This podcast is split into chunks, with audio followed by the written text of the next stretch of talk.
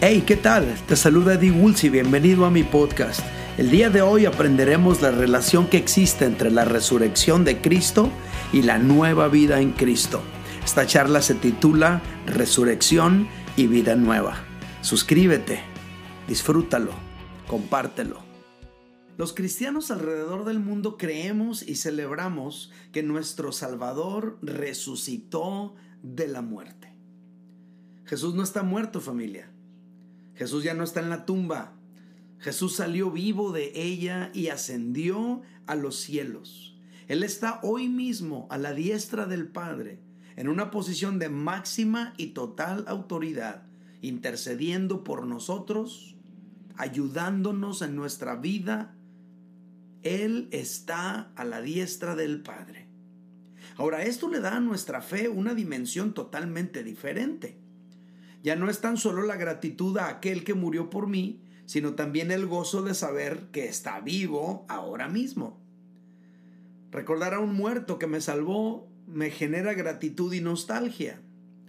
Pero saber que aquel que dio su vida por mí resucitó de la muerte y está vivo hoy, además de gratitud, me genera gozo y esperanza. Eso es otra cosa muy distinta. Los cristianos no cantamos corridos de un personaje del pasado que hizo alguna hazaña histórica, nada que ver, no es así. Los cristianos cantamos alabanzas a un Cristo vivo que las escucha y que las recibe en tiempo real cuando le cantamos que nos responde cuando le hablamos, que nos acompaña mientras caminamos por la vida y que nos ayuda todos los días de nuestra vida con nuestras luchas y nuestras situaciones. Familia, Jesucristo está vivo. Pero eso qué impacto tiene en mi vida práctica? Pudiera preguntar a alguien. Pues la Biblia nos enseña que la resurrección de Cristo está íntimamente relacionada con la nueva vida que tú y yo podemos vivir en Él. Y esto se revela en el sacramento del bautismo en agua. La Biblia dice lo siguiente en Romanos capítulo 6, verso 4, dice, porque somos sepultados juntamente con Él para muerte por el bautismo, a fin de que como Cristo resucitó de los muertos por la gloria del Padre, así también nosotros andemos en vida nueva. En este fragmento de la escritura el apóstol Pablo hace una analogía entre la muerte y la resurrección de Jesús con el bautismo en agua. Los creyentes somos sumergidos en las aguas del bautismo, así como Cristo fue sepultado en la tumba. Pero así como Cristo resucitó y salió de la tumba, los creyentes al salir de las aguas del bautismo resucitamos con Él a una nueva vida. Entonces el bautismo en agua del creyente simboliza la muerte y la resurrección de Cristo. Y la muerte y la resurrección de Cristo representan la vida vieja que dejamos y la vida nueva a la que los creyentes tenemos acceso gracias a la obra de Cristo. Y así como Cristo resucitó de los muertos para la gloria del Padre, los creyentes debemos vivir una vida nueva también para la gloria del Padre. Porque de la misma manera que Cristo resucitó y jamás volvió a su estado anterior, ni a las limitaciones que tuvo anteriormente, nosotros tampoco debemos volver a nuestra vida anterior. Jesús murió por nosotros, familia, para darnos acceso a esa nueva vida en Él, esa vida en abundancia que Él prometió. Y de todo esto aprendemos lo siguiente. Quiero establecer esta verdad para todos. La resurrección de Cristo por la gloria del Padre representa la nueva vida del creyente también por la gloria del Padre. Y ante esta declaración surge una pregunta que es muy válida. ¿Cómo es esa nueva vida? Si la resurrección de Cristo representa la nueva vida del creyente, ¿cómo es esa nueva vida? Tengo dos respuestas a esta pregunta. La primera es esta.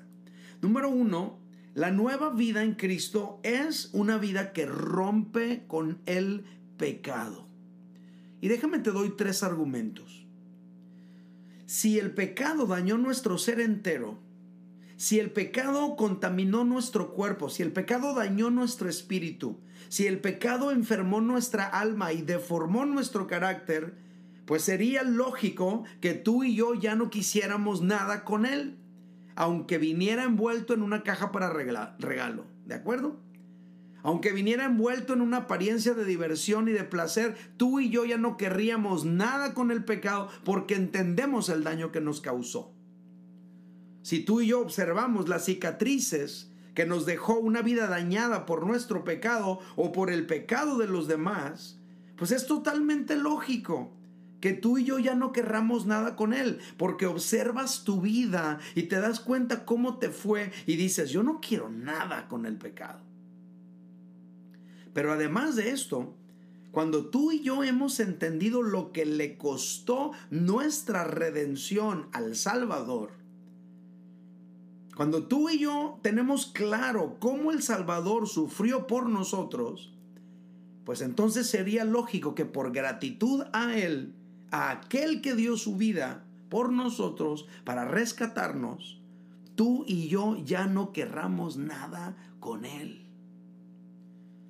El apóstol Pablo dijo lo siguiente en Romanos capítulo 6, verso 6. Sabiendo esto, que nuestro viejo hombre fue crucificado juntamente con él, para que el cuerpo del pecado sea destruido, a fin de que no sirvamos más al pecado. Pablo encierra el propósito del sacrificio de Jesús en esta declaración, a fin de que no sirvamos más al pecado. Y esta es una característica de la nueva vida que tenemos en Cristo, no servir más al pecado. Porque resulta que tú y yo al estar en Cristo tenemos esa facultad de romper con el pecado. Y esa facultad la debemos ejercer, porque la podemos ejercer. El apóstol Pablo en el capítulo 4 eh, de la carta a los Efesios da más detalles de la vida en Cristo, porque a lo mejor hasta aquí todavía todo se mantiene muy conceptual, ¿no? No servir ya más al pecado, romper con el pecado, ok, de acuerdo, pero eso cómo es prácticamente, cómo se ve en la vida de alguien. Efesios 4, versículos 25 al 32, el apóstol Pablo define cómo es esa nueva vida en Cristo y da unas características que nos pueden servir de brújula. Dice, verso 25, por lo tanto, habiendo dejado la mentira, hablen la verdad cada uno con su prójimo, porque somos miembros los unos de los otros.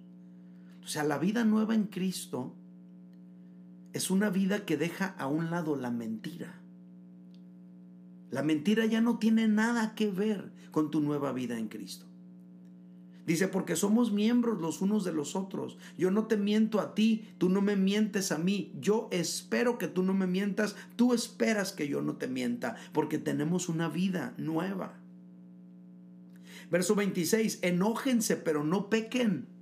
No se ponga el sol sobre vuestro enojo, ni den lugar al diablo. Aquí la Biblia dice enójense porque sería imposible decir no se enojen nunca. Es imposible no enojarnos. Pero sí nos llama a que tú y yo tomemos responsabilidad en que aunque estemos enojados, no permitamos que este enojo nos arrastre al grado de cometer pecado ya enojados, dándole lugar al diablo. Y dice, no se ponga el sol sobre vuestro enojo, es decir, toma la determinación de no irte a acostar todavía enojado con alguien. Así es la vida nueva en Cristo. Versículo 28 dice, el que robaba no robe más, sino que trabaje esforzadamente, haciendo con sus propias manos lo que es bueno para tener que compartir con los que tengan necesidad. Entonces, si tus ganancias venían de actividades ilícitas, dejas de hacerlo y empiezas a trabajar en orden y a confiar en que lo que Dios te provee será suficiente para cubrir todas tus necesidades. Versículo 29. Ninguna palabra obscena salga de su boca, sino la que sea buena para edificación según sea necesaria para que imparta gracia a los que oyen.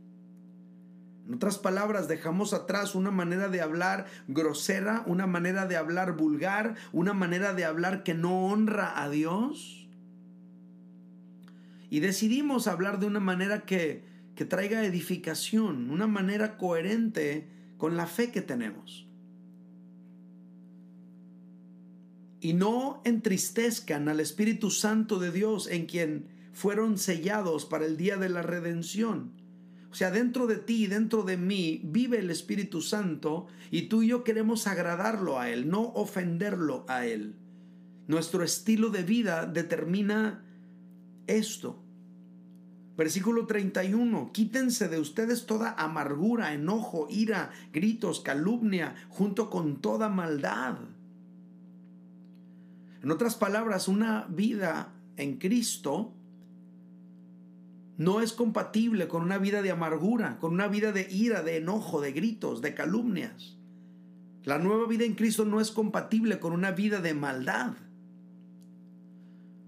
Versículo 32 dice, más bien sean bondadosos y misericordiosos los unos con los otros, perdonándose unos a otros como Dios también los perdonó a ustedes en Cristo. La nueva vida en Cristo consiste a grandes rasgos en dejar toda mentira, en no permitir que nos domine el enojo, en dejar de robar, en abandonar un vocabulario vulgar, en dejar la amargura, en dejar la ira, los gritos, la calumnia, etc. Todo esto y más. Aunque sea lo común en este mundo que nos rodea, no puede ser lo común para nosotros que estamos en Cristo y que somos llamados a vivir una vida nueva en Él. Porque Dios sabe que tú y yo tenemos la facultad de vivir esa vida. Por esa razón Dios lo espera. Porque así como Cristo resucitó para no volver a vivir jamás en su estado anterior, así nosotros, al estar en Cristo, no deberíamos volver jamás a vivir en nuestro estado pecaminoso anterior. Dios espera que tú y yo vivamos una vida nueva porque Él mismo nos da la facultad para lograrlo. Ahora es importante aclarar que toda nuestra vida vamos a luchar con este cuerpo que tiende al pecado. Debemos de saberlo y no olvidarlo para no desanimarnos cuando tú y yo tengamos una caída. Pero lo que sí tenemos que hacer es tomar la decisión intencional de no seguir sirviendo al pecado como un estilo de vida regular. Como ya dijimos en toda la serie sobre el pecado, una cosa es caer en pecado, en ese proceso de volvernos mejores para Dios. Pero otra cosa muy distinta es aceptar vivir en pecado y estar conformes con una vida que no agrada a Dios. Ahora es bien fácil distinguir cuando una persona ha tenido un desliz espiritual, como también es bien fácil distinguir a una persona que ya se conformó y ya ha hecho de ese desliz su estilo de vida regular. ¿Cómo es la nueva vida del creyente? ¿Cómo es esa nueva vida que Dios espera que tú y yo vivamos? Número uno, una vida que rompe con el pecado. Y número dos, una vida que se define por Dios. Y así como intencionalmente tú y yo debemos romper con el pecado, también intencionalmente debemos definirnos por Dios. La Biblia dice esto, Romanos capítulo 6, verso 11, dice, así también vosotros consideraos muertos al pecado, pero vivos para Dios en Cristo Jesús, Señor nuestro. ¿Quién se debería considerar muerto al pecado? Nosotros. ¿Quién se debería considerar vivo para Dios? También nosotros. El estilo de vida que escogemos debe ser un asunto intencional. No es el resultado de la casualidad, ni tampoco es el desemboque de la inercia de los acontecimientos que vivimos a diario.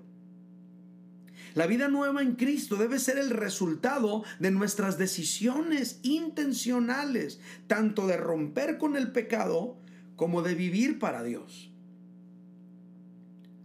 Definirnos para Dios incluye por lo menos tres aspectos. El primero es este, devoción a Dios. Devoción a Dios es básicamente tomar tiempo intencional para estar con Dios en nuestra vida diaria. Es separar un momento cada día para elevar nuestra alma al cielo, para levantar nuestras acciones de gracias, para levantar nuestra adoración a nuestro Salvador.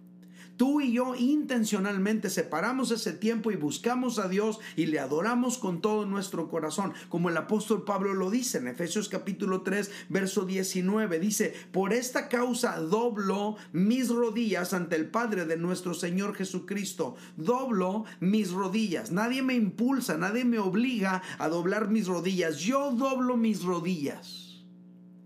En otras palabras, la devoción a Dios no es algo que nos va a pasar. La devoción a Dios es algo que debemos decidir, que debemos practicar de manera intencional. Ahora, hay maneras en las que tú y yo podemos alimentar nuestra devoción a Dios. Por ejemplo, la música que escuchamos, tomar tiempo para contemplar la naturaleza, tomar tiempo para meditar en la palabra de Dios, etcétera. Todo esto alimenta nuestros deseos de estar con Dios, pero estar con Dios es una decisión que nosotros debemos tomar y es parte de nuestra vida cristiana. A lo mejor tú en tu corazón tienes el deseo de acercarte más a Dios. Ahora lo que te falta es acercarte más a Dios, porque con el deseo no basta. Tenemos que ser intencionales en vivir nuestra devoción a Dios. En segundo lugar, definirnos para Dios incluye nuestro servicio a Dios. ¿Qué es servir? Servir es poner a disposición de los propósitos de Dios mi vida, mi tiempo, mis recursos. Eso es servir a Dios. Y eso tampoco es algo que te va a suceder. Más bien es algo que debemos decidir. Tú y yo tenemos que decidir servir a Dios. El apóstol Pablo lo escribió, Romanos capítulo 6, verso 19. Dice, hablo como humano por vuestra humana debilidad. Y luego dice, así como para iniquidad presentasteis vuestros miembros para servir a la impureza y a la iniquidad, Así ahora para santificación presentad vuestros miembros para servir a la justicia. Él dice que en el pasado tú y yo presentamos nuestros miembros, es decir, nuestro cuerpo, para servir a la iniquidad. Pero dice que ahora Tú y yo debemos presentar nuestros miembros, es decir, nuestro cuerpo, para servir a la justicia, a las causas que honran a Dios. No nos va a pasar, lo tenemos que hacer. Es una decisión, así como decidíamos antes envolvernos en situaciones contrarias a la voluntad de Dios, así decidimos ahora, totalmente conscientes de lo que hacemos, involucrar nuestra vida en situaciones totalmente alineadas, acordes a la voluntad de Dios. Servir a Dios es parte de la nueva vida que tú y yo tenemos en Cristo. Es parte de vivir definidos para Dios. Un cristiano que sirve a Dios demuestra con su vida, con su tiempo, con sus actos, que está definido para Dios. Pero una persona que dice estar definido para Dios y no tiene devoción a Dios ni sirve a Dios, yo dudaría de esa definición para Dios. Y en tercer lugar, una vida que se define por Dios se manifiesta en la comunión con otros creyentes. La vida cristiana se vive en comunidad. El cristianismo incluye interactuar con otros creyentes. Así es la vida cristiana. En la vida cristiana no existe ni es válido cosa semejante a, no, pues yo allá en la casa leo y leo la Biblia y oro yo solo, no necesito congregarme. Eso no es cristianismo de acuerdo a lo que nos enseña el Nuevo Testamento.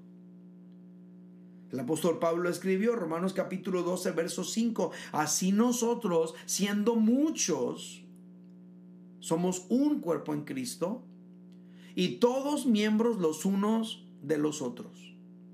El apóstol Pablo está utilizando la analogía del cuerpo para darnos a entender el sentido de pertenencia que debemos tener los cristianos con el pueblo de Dios.